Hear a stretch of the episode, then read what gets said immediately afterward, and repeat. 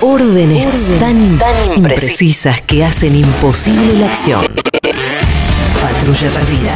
De 13 a 15 por el Destape Radio.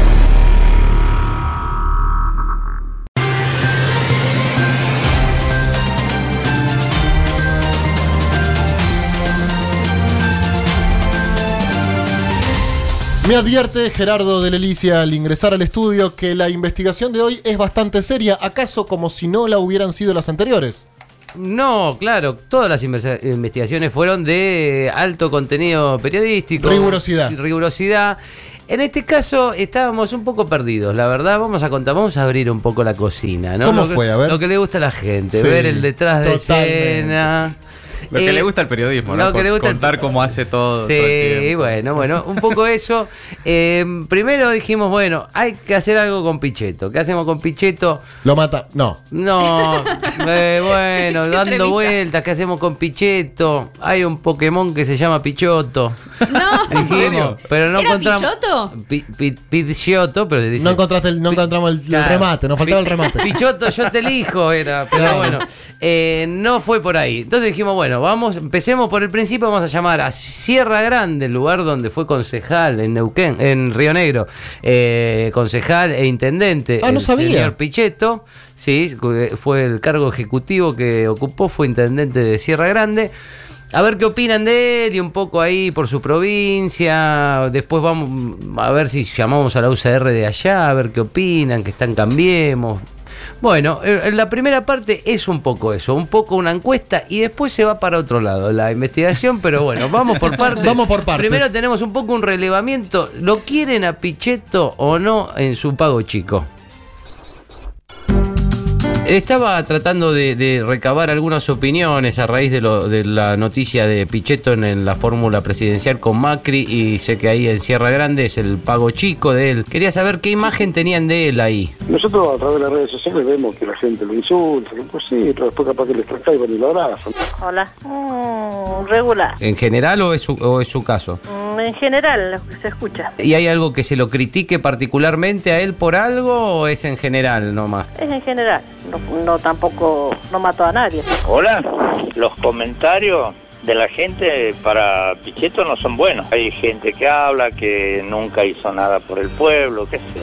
Hola. No tiene una muy, muy, buen, muy buena imagen en Río Negro. Ha sabido manipular eh, eh, para sacar beneficio propio siempre. Comité Nacional de la Unión Cívica Radical. Comité Nacional, opinión personal es más de lo mismo, son procesos. Y vos tenés dos opciones, o entras en el proceso de degradación o te quedás afuera. Yo prefiero quedar, quedarme afuera y después ser íntegro. Yo entendía también lo que pasó en la convención de, de Gualeguaychú, UCR solo no iba. El tema es la posición que tenés después. Vos tenés una posición permisiva, que le decís que sí a todo y no mostrás tu filosofía, me parece que no tiene sentido lo que se armó. Y hay, mu- hay muchos afiliados, muchos, muchos eh, partidarios de radicalismo que están ahí. Eh, hay gente que pasa, que está, que está muy descontenta, muy descontenta.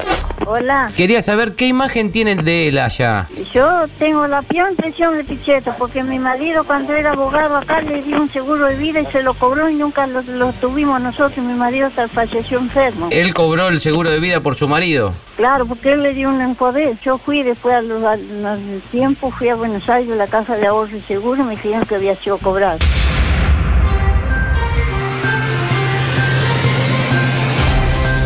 Siento que lo estamos operando a Pichetto, Ay, ya a corazón abierto. Sí, bueno, la verdad que mm, no nos pareció ya lo del tema de que le cobró el seguro a la señora, tanto no, no llegamos. Eh, habíamos llamado a la UCR Nacional para pedir el número de la UCR Río Negro, por eso llamamos a la UCR Nacional. Eh, desde ahí le preguntábamos al muchacho que nos había atendido, che, Buena mientras respuesta ta- del señor. mi- mientras me buscas ahí el número de Río Negro, ¿me contás un poco? Después llamamos a la UCR Río Negro y no correspondía a un abonado en servicio. No, pero, no, no es verdad. pero bueno. ¿Es verdad o no? Sí, no, no sé, el número que nos dieron del Comité Nacional no correspondía a un abonado de servicio. Pagan el teléfono, viejo. Pero después dijimos, bueno, vamos, ya tenemos una especie de relevamiento en, en su lugar, en su lugar de, de origen. No lo quieren a Pichetto, no hubo ninguna eh, opinión positiva. Dijimos, bueno, vamos más para acá, vamos a ver cómo llegó hasta ahí, cómo está, cómo llegó hasta este lugar en donde está ahora, qué, cuál fue el último antecedente antes de que se dé la gran noticia de que Pichetto iba a ser vice de Macri. Había estado hablando en el Rotary Club. Y entonces ahí pues, comienza otra parte. Es más divertido eso, De la investigación. Llamamos al Rotary Club. Un lugar muy, muy mm, bien, ¿no? Muy, Sí, que organiza, suele organizar charlas Sí. en donde ha estado gente como Miguel Ángel Broda, bueno, Pichetto, eh, María Eugenia Vidal, Ahí fue donde Patricia Vidal- Bullrich. Ahí fue donde Vidal dijo que en la Argentina ningún niño que nace en la pobreza llega a la universidad. Fue en el Rotary Club. Mira, mira, no Como lo- para no- aportar un dato. Muy bien, muy bien. Por eso, entonces dijimos, bueno, vamos a llamar al Rotary Club.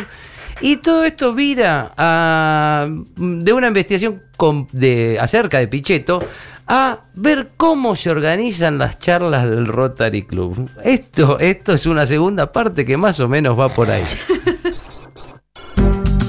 Buenas tardes, Rotary Club Buenos Aires. Hace poco ahí en el Rotary, en, el festejo de los 100 años, estuvo Miguel Ángel Pichetto. Y quería saber cómo habían tomado ahí en el club la, la decisión de, de tanto de Pichetto de integrar la fórmula con Macri como de Macri de incluirlo. Simplemente es un socio, eh, lo invitaron los socios.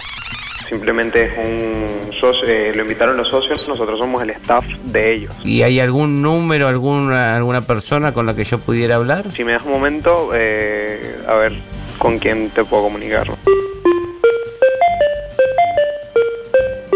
Rotaría Buenos Aires, buenas tardes. Pichetto fue un orador como todos los que tenemos eh, semanalmente. ¿Y, y ustedes tienen alguna opinión acerca de, no, de su al contrario, al contrario, la, la entidad no, no tiene participación política. De hecho, adentro de nuestra membresía tenemos una variedad enorme de, de opiniones políticas, religiosas. Sí, Patricia Burrich, eh, sí, Urtubey. Si mirás desde unos cuantos años atrás, eh, es una variedad de acuerdo, bueno, a, la- a los temas que a los socios les interese. Sí, bueno, igual estoy viendo que, claro, sí, eh, suelen, eh, veo- Kovadlov, Cavallo, eh, Sí, sí, sí, por supuesto. Si vos te, se- te seguís re- retrotrayendo, vas a encontrar personajes de acuerdo a lo que esté sucediendo. Eh, generalmente son personajes de actualidad o de la rama Sí. del arte, de la Melconian, ciencia. Bonadío, Dante Claro, Sica, claro. digamos que, que, digamos, tampoco hay tanta variedad de... de Bueno, eso depende de depende de, de la decisión de los socios. Yo acá estoy viendo que se, se anunciaba una charla con, ah, ah, no sé si es vieja, Fernando Iglesias estuvo ahí, ¿sabes? Si te- Fernando Iglesias, sí, el 17 de abril. ¿Sabes si Alberto Fernández lo invitaron alguna vez ahí y no quiso ir? Eh, no, ¿Tienen ya algunos, los próximos dos, tres invitados que van a tener?